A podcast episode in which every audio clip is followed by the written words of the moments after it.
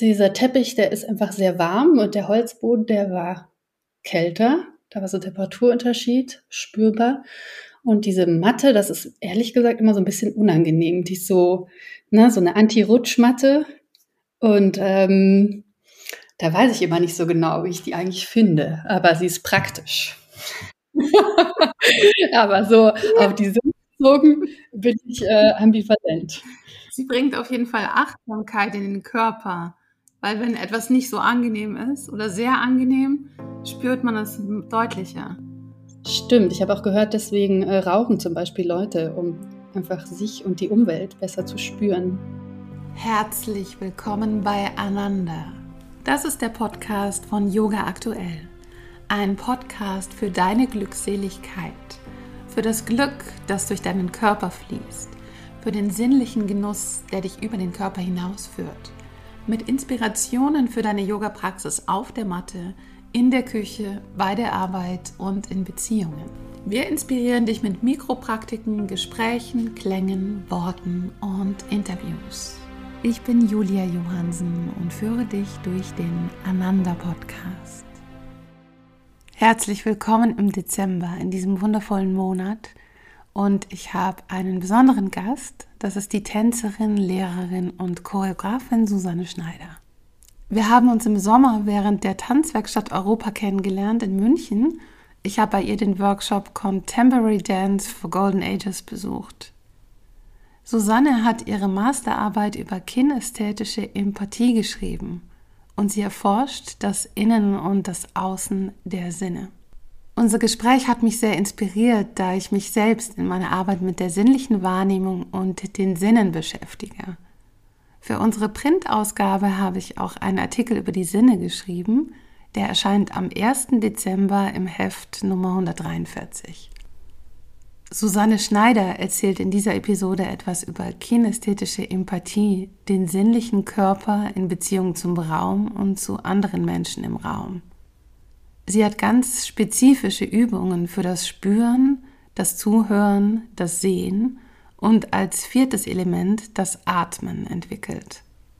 Wir sprechen auch über das Unterrichten, das Element Luft als Partnerin und die Energie des Empfangens. Susanne teilt mit uns am Ende eine ganz schöne Sinnesübung für das Zuhören. Und das passt ganz gut zum Dezember, finde ich, wo wir ja die dunkelsten, längsten Nächte des Jahres erleben. Und es ist eine Zeit, tief nach innen zu tauchen, da zu sein, zu sein, zu lauschen und zu empfangen. Welches Sinneserlebnis hat dich denn heute schon inspiriert? Hm. Und zwar lag ich vorher auf dem Boden und ähm, habe meinen Arm einmal rüber äh, gelangt und ich habe so eine Matte ähm, quasi, auf der ich äh, liege. Und es war so schön, weil ich habe auf den Teppich gelangt und gleichzeitig hatte ich quasi einen Teil des Arms auf dem Holzboden und meine Schulter lag aber auf der Matte. Und diese drei unterschiedlichen Texturen, die habe ich ähm, für einen Moment bewusst wahrgenommen und ähm, genau, das finde ich schön. Mm, das klingt sehr schön.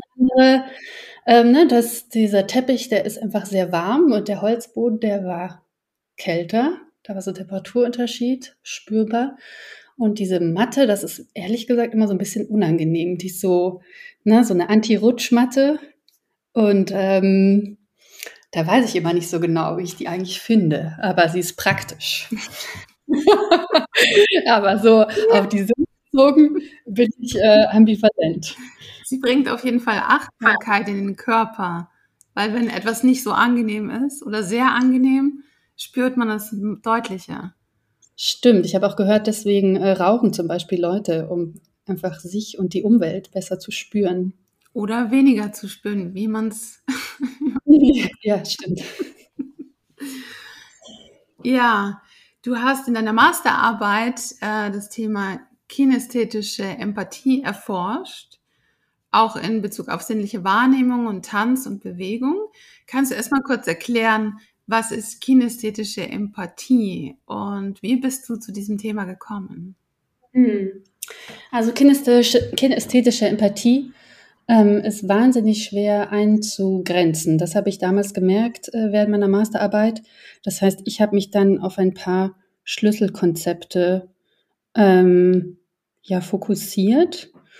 Und eigentlich war das aber immer quasi eine, eine sinnliche Wahrnehmung in Bezug auf sich, also auf den eigenen Körper und auf andere. Mhm. So, jetzt mal ganz grob umrissen. Und äh, warum ich mich dem überhaupt zugewendet habe, war, weil ich mich ganz viel mit ähm, Profi-Training beschäftigt habe, eine Zeit lang. Es gibt in Deutschland quasi in verschiedenen Städten oder in großen Städten hauptsächlich ein Training, das ist nur für professionelle TänzerInnen. Da wird dann ähm, meistens Montag bis Freitag quasi vormittags ein Training angeboten. Und das ist so ein Ort, der, ähm, der nicht etabliert ist, der aber ganz wichtig ist eigentlich für so ein Ökosystem freischaffende TänzerInnen. Und ähm, ich wollte mir den genauer anschauen und habe mir dann gedacht irgendwann mal, ah, warum ist der so wichtig eigentlich für mich auch als Tänzerin? Ähm, weil ich da mit anderen Tänzerinnen zusammen trainieren kann. Das ist nicht nur ein, im Training bleiben und ein Wissensaustausch, sondern ich bin im Raum mit anderen Tänzerinnen. Und wenn wir nämlich ähm, zum Beispiel in einer Kunsthochschule oder in einer Tanzausbildung Tanz lernen, sind wir auch immer mit anderen zusammen. Oder wenn wir danach ein Engagement haben und wir ein Stück entwickeln oder im Stadttheater, Staatstheater, Ensemble sind, sind wir auch mit anderen TänzerInnen zusammen. Und dann habe ich mich immer gefragt, ja, was ist das eigentlich? Also was macht das aus, mit anderen äh, Tänzerinnen im Raum zu agieren? Also wie kann das eigentlich möglich sein, dass wir miteinander improvisieren, schnelle Bewegungen machen, durcheinander ähm, und wir uns nicht verletzen oder gegenseitig hauen oder äh, gegen die Wand laufen oder ähm, und ähm, habe dann auch gemerkt, ah, dieses, was ich dann quasi Connection genannt habe, also wie, wie ist eigentlich diese Verbindung ähm, was macht das genau aus und was braucht man dafür. Und ich war dann irgendwann mal halt sehr sensibilisiert, ne? Dann hat man so eine Beobachtung. Und dann habe ich gemerkt, dass das irgendwie immer so implizit dabei ist und mitschwingt, auch bei vielen Trainings und Proben wurde dann gesagt, ja, jetzt ne, ähm, tanzt mal mehr zusammen, findet mal diese Verbindung, seid mal mehr zusammen. Und dann habe ich mich halt irgendwann mal gefragt, naja, was heißt es genau und weiß eigentlich, weiß eigentlich jeder, was damit gemeint ist. Also gibt es so eine, also ich habe gemerkt, es gibt eine Vorannahme irgendwie, weil da werden ganz viele verschiedene Dinge mit gemeint. Ne? Also da gibt es die Vorstellung von sich verbinden heißt vor allem in sich zu sein und zum Beispiel mit geschlossenen Augen einfach zu spüren oder kann aber natürlich auch ganz andere Formen annehmen. Ne? Sich verbinden heißt synchron zu tanzen oder heißt immer in Berührung sein mit jemand anders. Also ne, zum Beispiel ähm, das Konzept der kinästhetischen Empathie in Form von Listening. Da hat Gabriele Brandstätter ganz viel drüber geschrieben in Bezug auf Contact-Improvisation. Und da geht es natürlich ganz viel darum, was erfahre ich über diese Berührung und wie verbinden wir uns damit und welche Informationen tauschen wir aus ähm, und tanzen eben somit gemeinsam. Ja, übertragen Gewicht, bekommen Gewicht. Mm, das war zum Beispiel ein Konzept, das ich mir angeschaut habe. Listening. Ähm, mm, weil ich eben gucken wollte, okay, wie kann ich denn eigentlich in einem Training quasi kinästhetische Empathie trainieren in so einem zeitgenössischen Tanzkontext. Wenn ich sage, okay, das ist nicht nur was, was so implizit immer dabei ist, sondern das ist was, was ich aktiv verbessern möchte oder, oder anschalten oder ja, trainieren möchte. Ähm, wie kann ich das machen? Genau, und ähm, ich hatte dann ein ähm, Konzept von ähm, Vida Mitgelow. Ich weiß leider nicht, ob ich den Namen richtig ausspreche. Das ist eine Wissenschaftlerin, die aber eben sehr aus der Praxis kommt, die in London an der Universität lehrt. Und die hat so, finde ich, so ein ganz äh, tolles ähm, Bild gezeichnet. Mm. Das waren quasi wie so drei Kreise, die ineinander waren.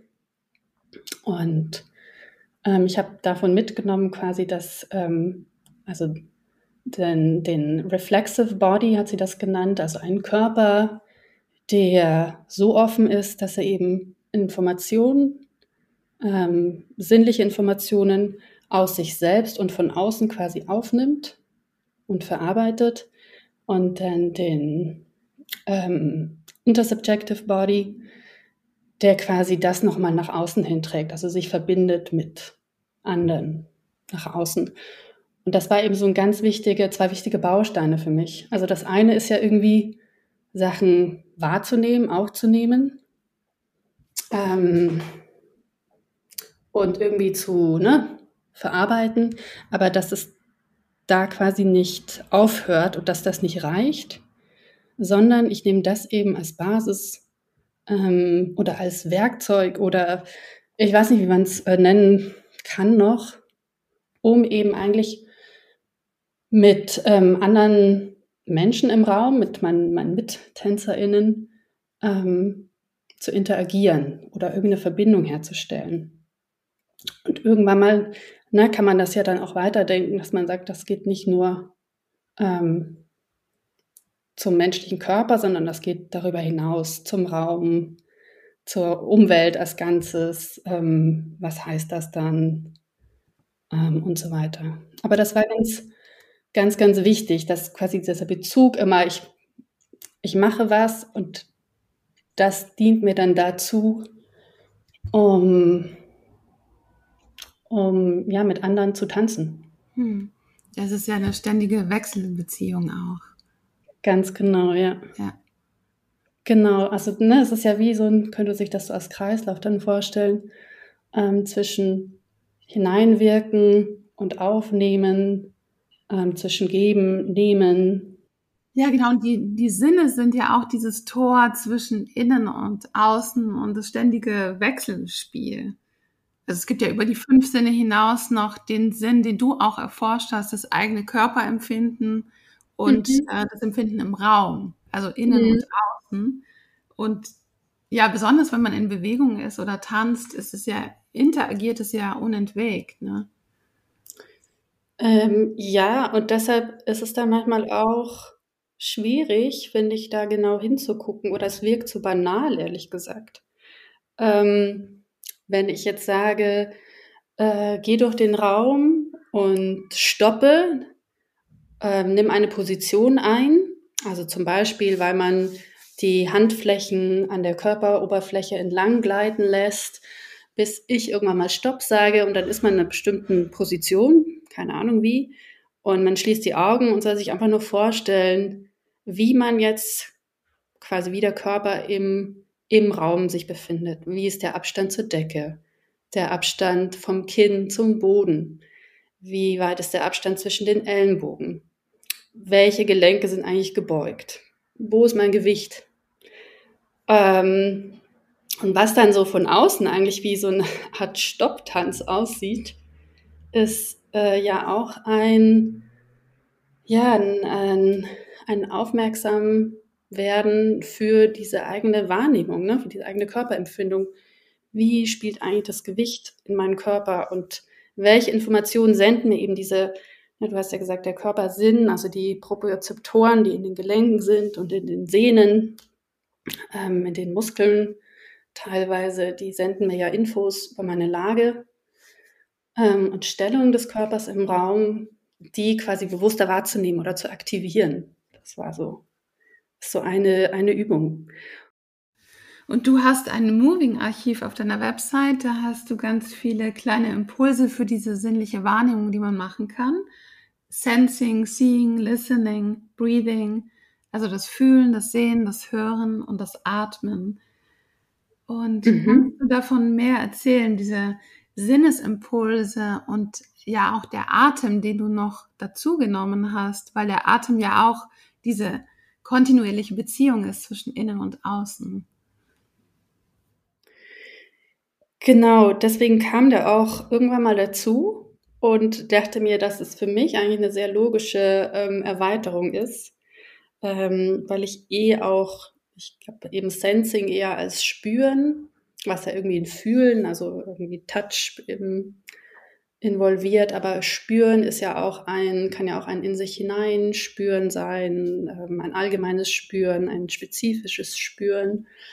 Ähm, dann eben Listening, auch ein, ein Zuhören, aber ähm, auch eher ein, ein offener Zustand ähm, des Körpers oder des eigenen Selbst, um eben ja sinnliche Infos aufzunehmen und wahrzunehmen.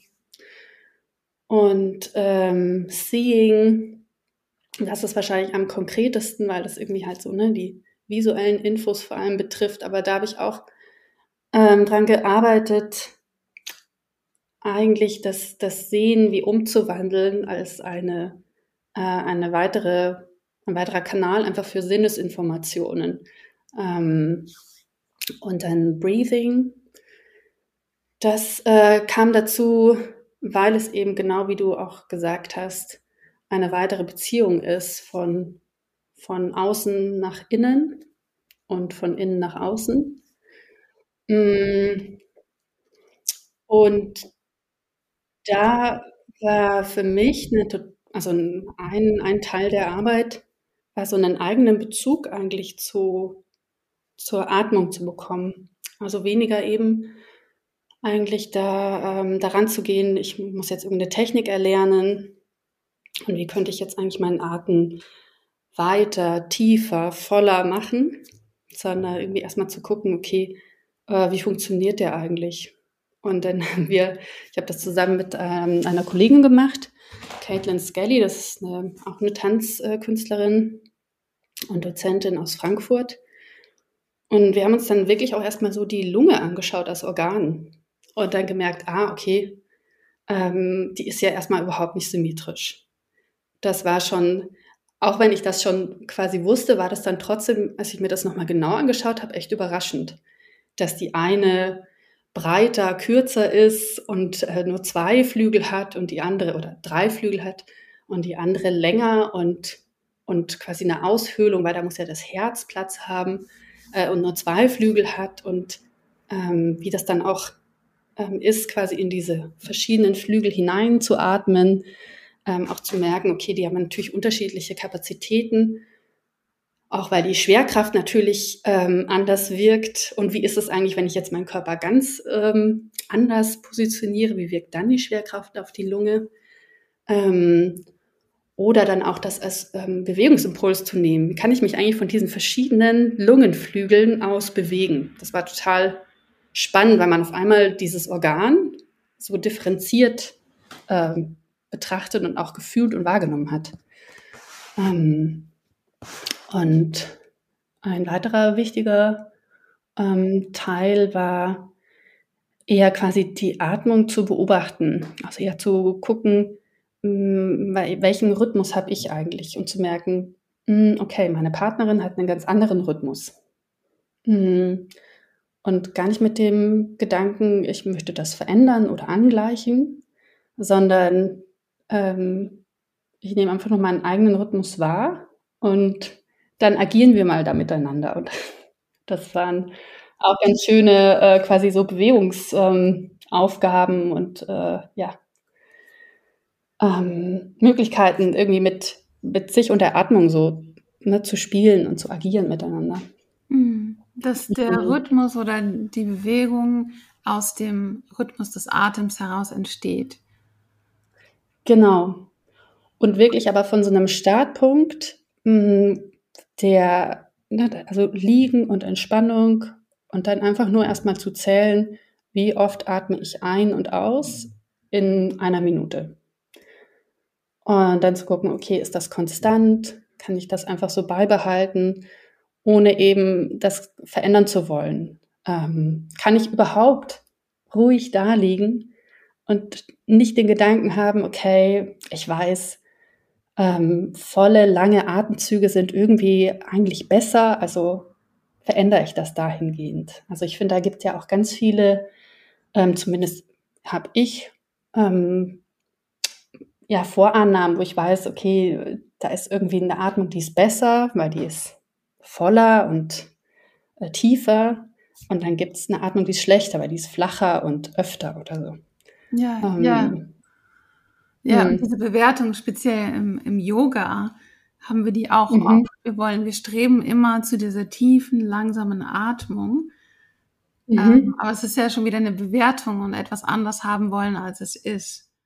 Genau, und ich glaube schon, also ähm, es gibt ja auch dann irgendwie die Studien auch, die sagen, es hat einen Effekt, einen beruhigenden eben Atmung zu verlangsamen. Mm, aber darum ging es in dem Moment eben nicht, mhm. sondern es war eher eine Verbindung mit sich herzustellen und dann aber wiederum quasi mit dieser eigenen Version oder mit dem eigenen Rhythmus in, in Kontakt zu gehen mit einem anderen Rhythmus und einfach nur anzuerkennen. Also ne, gab auch Momente, wo wir ähm, den gleichen Rhythmus hatten, ähm, aber auch eben nicht immer. Und das ist ja dann auch wieder eine Erkenntnis, die man hat. Okay, es ist auch von Tag zu Tag unterschiedlich. Ja, und von Minute zu Minute. Ja, also, das Weil stimmt. der Atem ist ja super fein, feinsinnig ja. und reagiert ja. auf jede kleine Emotion sofort, unmittelbar. Also es ist ständig im Wandel. Ja. Ja, und äh, dann kam eben noch rein der Bezug zur Luft. Das ist ähm, das ist sehr inspiriert von einem Buch von äh, Luce Irigaray und Michael Mulder. Die haben eine Art, ein dialogisches Buch geschrieben. Das nennt sich Through Vegetal Being. Und da tauschen sie sich quasi aus. Ähm, die haben immer dasselbe Thema und jeder schreibt wie so einen Brief an den anderen. Und äh, Luce Irigaray ähm, schreibt, finde ich, wahnsinnig schön äh, über Luft und wie sie Luft ähm, sieht. Und eine Idee davon ist, dass sie eben sagt, naja, es ähm, ist eine, ein Medium. Das heißt, die Luft ähm, lässt uns ja auch irgendwie teilhaben, weil wir Sinnesinformationen auch darüber ja empfangen und senden.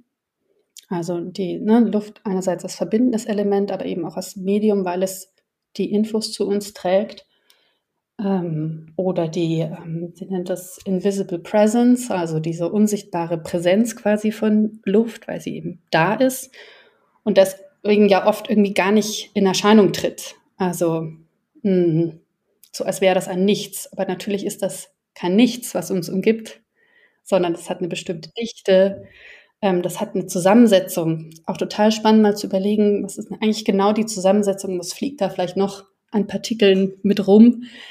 Klar, zu Corona-Zeiten war das nochmal irgendwie anders spannend, aber damals war auch dieser Höhepunkt quasi der Recherche. Ähm, aber überhaupt quasi Zusammensetzung sich zu überlegen, weil man dann so eine Vorstellung bekommt, dass das eben kein Nichts ist, was uns umgibt, sondern ich kann es sogar als Partner sehen. Also wirklich als Unterstützung sehen, in die ich mich fallen lassen kann oder in die ich mich hineinbegeben kann. Hm die ich berühren kann oder von der ich berührt werden kann,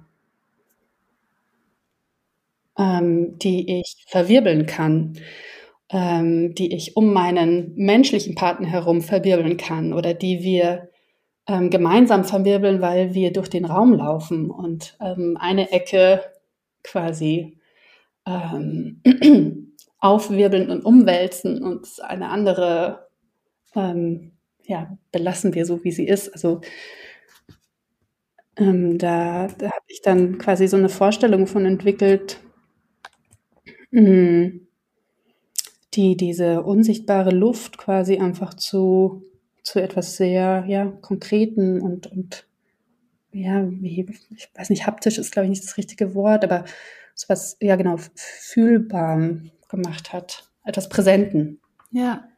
Ja, das Wort verwirbeln ist sehr schön.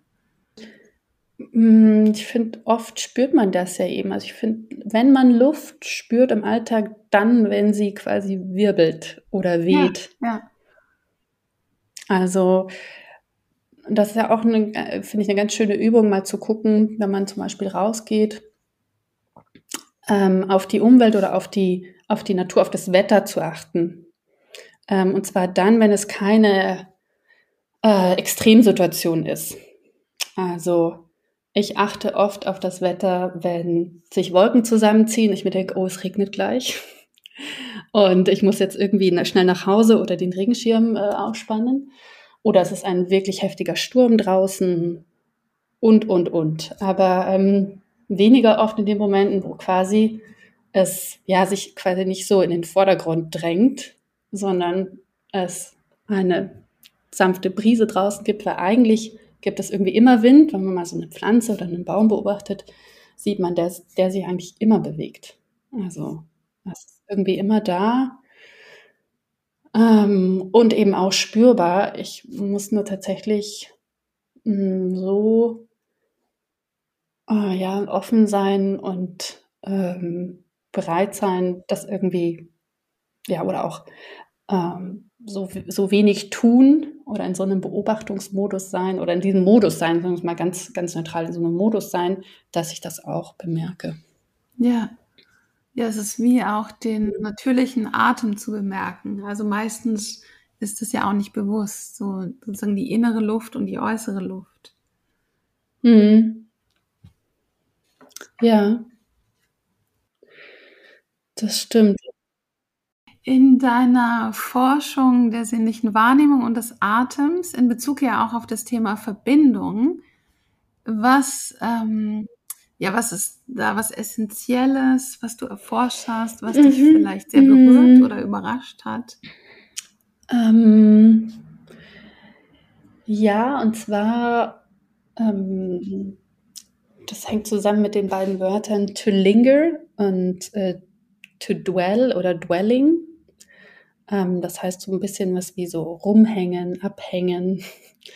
Und ähm, dwelling ist auch so ein, ja, eine, eine Umgebung. Ähm,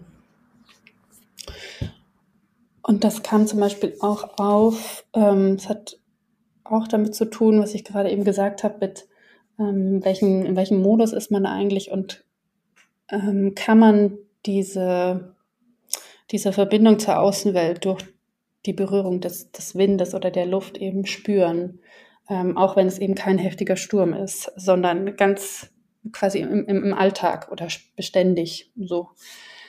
Und ähm, da fiel mir einfach auf, dass das eine eigene Aufgabe ist, die nicht so einfach ist, quasi da zu sein, mh, hm, auf eine Art eben zuzuhören, offen zu sein, eben weniger zu wollen.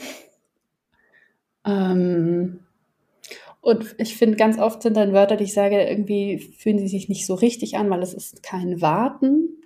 Aber so dieses to linger, also wie auf eine Art so ja, abzuhängen, also irgendwie so da zu sein und offen zu sein, ohne, mh, hm, ohne mit so viel Erwartung eben zu sein, dass das ganz schön schwierig ist und dass ich das aber richtig spannend finde. Auch, ähm, auch so ästhetisch. Ich weiß noch, dass wir eine Übung gemacht haben. Mm, die kam unter anderem auch von einer Künstlerin aus Norwegen, die heißt Olive Bieringer. Mm, die hatte ich eingeladen nach München für die Recherche. Und die hat äh, Input gegeben. Und da gab es eine ähm, Aufgabe, ähm, wo man sich eigentlich ähm, mit der Atmung bewegt äh, in Relation zur Atempause oder ähm, Einatmung, Ausatmung.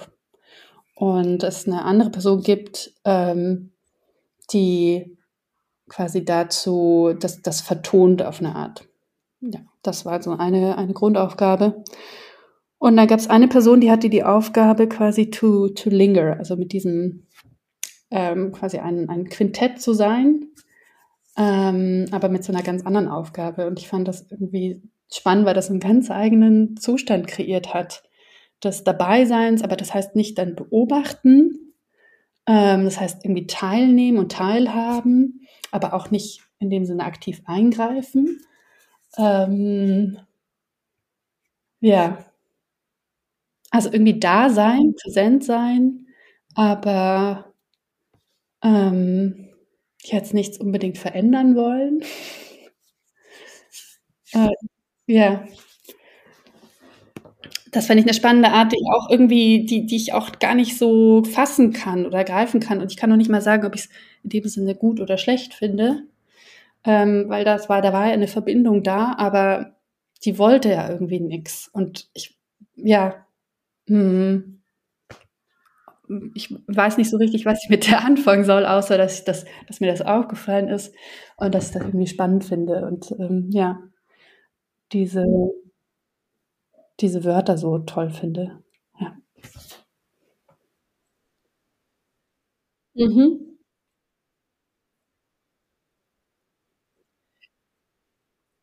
Mhm. Mhm.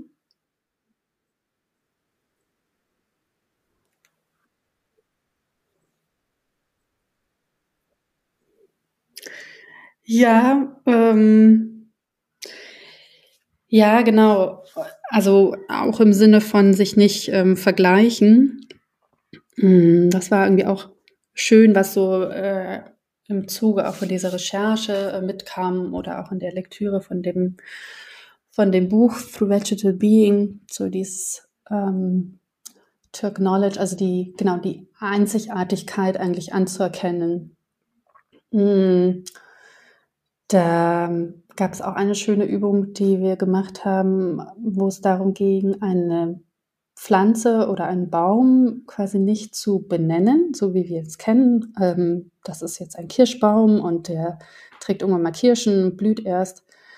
Ähm, die Kirschen kann ich dann essen, sondern wirklich zu gucken, was sehe ich eigentlich, was nehme ich wahr, wie fühlt er sich an, wie sieht er aus, ähm, und da eben zu beschreiben, ohne, ohne, äh, ohne Namen. Und das war ziemlich schwierig und ähm, hat mich auch total äh, drauf gebracht, mh, mm, wie es ist, ne, zu beschreiben, jede einzelne äh, Pflanze, in dem, in dem Fall war das eben diese Übung, äh, das, das Aussehen, die Beschaffenheit, die Oberfläche. Ähm, und dass man dann ja auch merkt, okay, das ähm, ist ja jetzt nicht so, dass der Kirschbaum besser ist als, als ähm, jetzt sage ich mal, die, die Tanne, weil äh, beim Kirschbaum, da kann ich noch die Kirschen essen. Ähm, sondern dann geht es erstmal darum, dass es dieses Gewächs und das also sieht so aus, das hat Blätter, die sind gewellt und glatt und lichtgrün und ähm, ich weiß jetzt nicht was. Also es ist jetzt gerade so aus meiner Erinnerung heraus. Ähm, aber dann macht auf einmal ja so ein Vergleich überhaupt gar, kein gar keinen Sinn mehr. Und auch zu merken, okay, das hat auch seine Berechtigung an sich. Das muss jetzt gar keinen Nutzen immer haben. Äh, auch so aus dieser menschlichen Perspektive. Es muss irgendwie alles immer irgendwie so einen Nutzen haben, dann wird es besonders geschützt oder wertgeschätzt. Ähm, aber ähm, genau, alles hat in dem Sinne seinen, seinen Nutzen und seinen Platz und seine Berechtigung und seine, seine Schönheit. Ähm, und das kann man natürlich übertragen auf den Menschen, auf die Verbindung mit äh, Umwelt ähm, etc. Mm, ja, es ist eine tiefe Form der Achtsamkeit wie man sich selber betrachten kann oder auch im Austausch mit anderen sein kann und zuhören kann. Mhm. Genau, also das ist ja, das ähm, ne, beschreibt auch nochmal quasi das, was ich jetzt konkret mit Bewegungsübungen mache, also dieses Zuhören, sich selber zuzuhören, aber dann eben auch den anderen, äh, jetzt sage ich mal, dem, dem Tänzer ähm, in meinem Beispiel oder in meinem Fall zuzuhören. Ähm, mhm. Genau, weil es irgendwo schon ja darum geht, ähm, in Verbindung zu sein und nicht mit sich zu bleiben. Ja. Mhm. Du hast ein, ein paar schöne Übungen beschrieben. Hast du noch eine Listening-Übung, die unsere Hörerinnen und Hörer machen können auf der Yogamatte oder beim Tanzen oder in Bewegung? Äh, ja, total gerne. Ähm, und zwar braucht man dafür überhaupt nichts, eben nur einen, einen Ort, in dem man sich, ja, in dem Sinne gut fühlt, wo man die Übung machen möchte. Ähm, dann äh, würden wir einfach nur die Augen schließen. Das kann im Stehen, im Sitzen sein, ganz egal. Ähm, und dann die Fingerspitzen aneinander reiben, sodass wir einen, ja, wie so kleinen Ton hören. Und die, jede Hand reibt quasi die Fingerspitzen aneinander. Und dann spiele ich damit diese, diese Geräusche beide quasi zu verorten. Also ich möchte immer beide Hände quasi hören und spiele einfach nur mit Distanz. Ähm, das heißt, sind die mal weiter weg, ist mal nur eine Hand weiter weg, ähm, vielleicht hinterm Kopf, oberhalb und kann ich trotzdem diesem, diesem Geräusch wie folgen.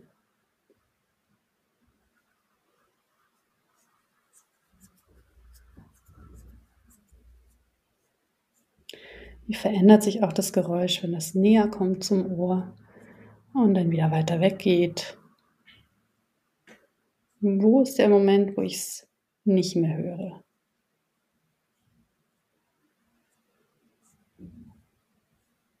Und so ein bisschen, wie ich mein visuelles Sichtfeld erkunden kann, kann ich auch so ein bisschen mein auditives Hörfeld erkunden.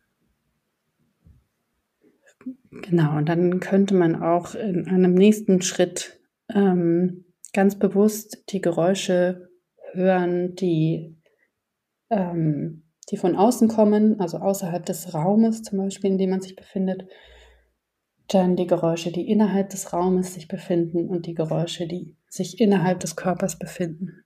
Und das so als eine weitere Ebene zu nehmen von unterschiedlichen Geräuschen ähm, die ich eigentlich quasi jeweils immer verorte. Du bist ja Tänzerin und auch Pädagogin in deinem Unterricht. Und ich habe in einem Interview von dir gelesen, dass ähm, das Unterrichten selbst auch eine Form der Kunst ist für dich. Also es wird ja oft mhm. getrennt, dass wir sagen, das ist die Kunst und das ist das Pädagogische. Und ja, ich habe das auch immer schon so empfunden, wenn ich Klassen oder Workshops unterrichte oder auch in der Vorbereitung eines Workshops. Das ist ja eine Kunst, ein Kunstwerk in sich, weil es ist immer der Moment in diesem Raum mit der Energie der Menschen, die im Raum sind, was total einmaliges. Und das finde hm. ich spannend, ähm, auch weil wir hier viele Hörerinnen und Hörer haben, die Yogalehrerinnen oder Yogalehrer sind. Kannst du mehr hm. noch dazu sagen? Mhm. Also ich empfinde auch jede Stunde, die ich gebe und jeden Workshop als wie so eine Art äh, Mini-Performance, ähm, die, wie du auch schon gesagt hast, ja äh, einmalig ist mit den TeilnehmerInnen, die da im Raum sind. Ähm, aber auch so ich selber in der Rolle des, ne, also ich gebe etwas rein und ähm, mein Körper ist ja ähm, auch präsent und auch äh, kommuniziert ja auch ganz viel, ähm, wird ja auch angeschaut, ähm, also hat ja, hat ja auch so eine Erwartung von, dass der auch quasi performt in Bewegung. Ähm, und das finde ich ganz schön herausfordernd. Also ähm, das ist ja auch so, dass es eine Vorbereitung gibt. Ähm, aber ich habe immer das Gefühl, naja, der eigentliche Moment quasi, der, der ist ja dann ähm, in, in, in dem Moment der, des Unterrichtens. Und der zeigt sich dann oft auch nochmal wieder ganz anders und dann ist die Vorbereitung eh quasi jetzt, also nicht, nicht umsonst natürlich, aber da muss man dann auch nochmal ähm, abändern. Ne? Das kennt wahrscheinlich eh auch jeder, der unterrichtet. Und mit dem äh, künstlerischen, genau, aber ich, ich finde oft, ähm, ja, wird dem gar nicht so gerecht, ehrlich gesagt, ähm, den Anforderungen, was so, was es heißt, zu unterrichten. Und ähm, dass ja da auch ganz viel ähm, Recherche reinkommt. Also das, was ich jetzt gerade ähm, erzählt habe, diese künstlerische Recherche, die ich gemacht habe, ähm, zum Beispiel zum Thema Arten oder Luft oder äh, zu den Sinnen, das ist ja, das ist ja Teil meines Unterrichts. Ähm, und ich weiß da nur so in meiner Arbeit als Tänzerin, dass da ja auch mal ganz viele Impulse quasi in meinen Unterricht geflossen sind.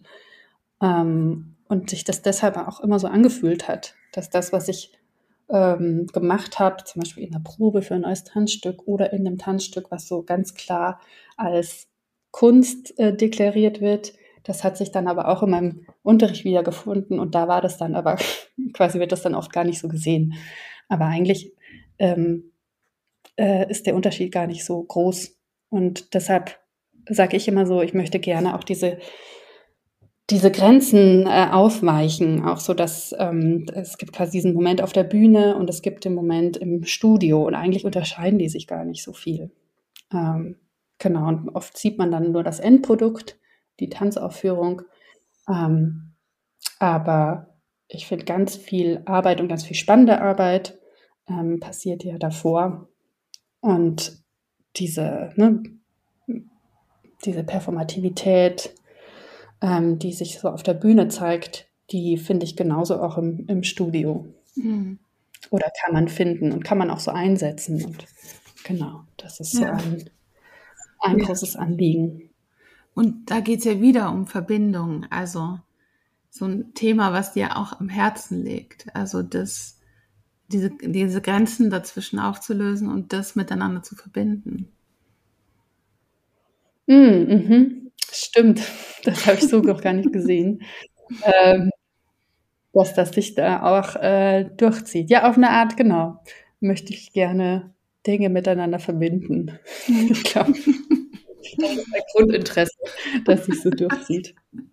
Ja, ja, jeder hat wahrscheinlich so ein Grundthema, was sich dann durchzieht, mhm. egal was man macht. Ja. Stimmt, ja.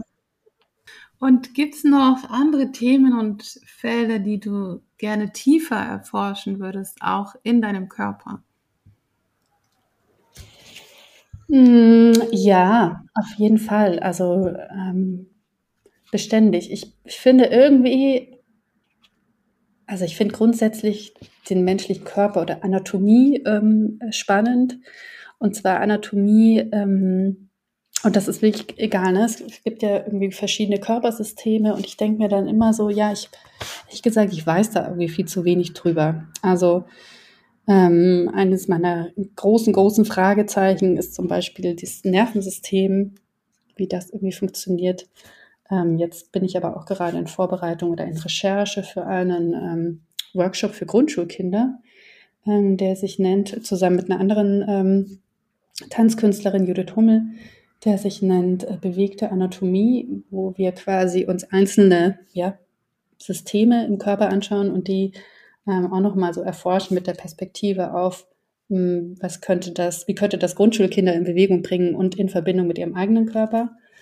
Ähm, da haben wir jetzt mal gesagt, so, wir fangen einfach mal sehr reduziert und einfach an und ähm, sind bei Knochen und Skelett. Und dann merke ich auch, wenn ich da wieder reingehe, tiefer, das ist einfach fantastisch.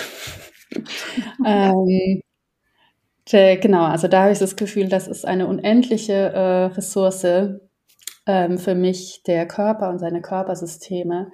Und ich habe da totale Lust drauf, das einfach immer weiter zu, zu erforschen und bin auch einfach immer wieder überrascht.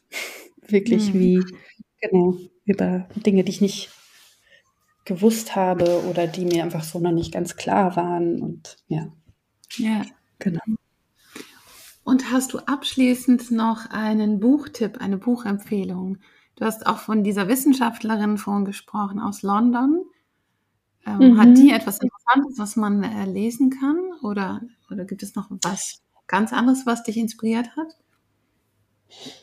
Ähm, genau, diese, jetzt weiß ich nicht, ob ich es eben richtig ausspreche, wieder, wieder, nenne ich es mal so, mit Glow. Die hat auf alle Fälle ein tolles Buch geschrieben über Improvisation, was ich schon ähm, weiter empfehlen kann. Ich würde aber, also ich finde ja dieses eine Buch, was ich schon genannt habe, Luce Irigaray und Michael Marder Through Vegetable Being, das ist echt ein ganz, ganz tolles äh, Buch, es auch so interessant ist, weil es so wirklich zwei Perspektiven irgendwie vereint in dem Buch. Und ähm, das würde ich einem, das würde ich den Hörerinnen dann doch äh, sehr ans Herz legen. Ja, dann danke ich dir für dieses schöne, inspirierende Gespräch. Gerne, danke, danke, dass ich äh, ja hier sein durfte. Wenn euch der Podcast gefallen hat, dann freuen wir uns sehr, wenn ihr ihn weiterempfehlt an die Freunde, uns Sternchen gebt oder eine schöne Bewertung schreibt. Und natürlich auch, wenn ihr das Magazin Yoga Aktuell abonniert. Yoga Aktuell erscheint bundesweit alle zwei Monate und ihr könnt es online bestellen unter www.yoga-aktuell.de.